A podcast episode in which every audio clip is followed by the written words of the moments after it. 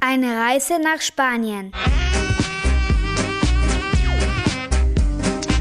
Eine dicke Tomate und eine dumme Spaghetti wollten Ferien machen. Sie überlegten zusammen, wohin sie fahren. Spaghetti hatte eine Idee.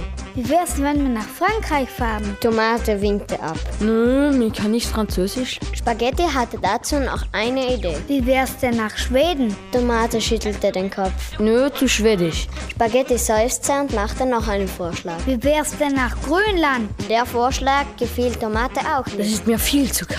Jetzt habe ich's, wir fahren nach Spanien. Damit war Tomate einverstanden.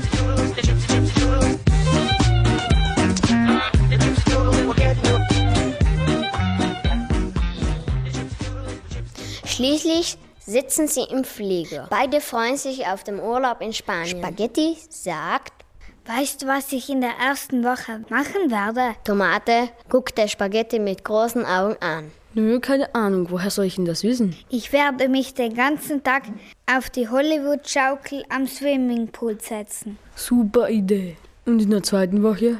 Da werde ich so langsam anfangen zu schaukeln.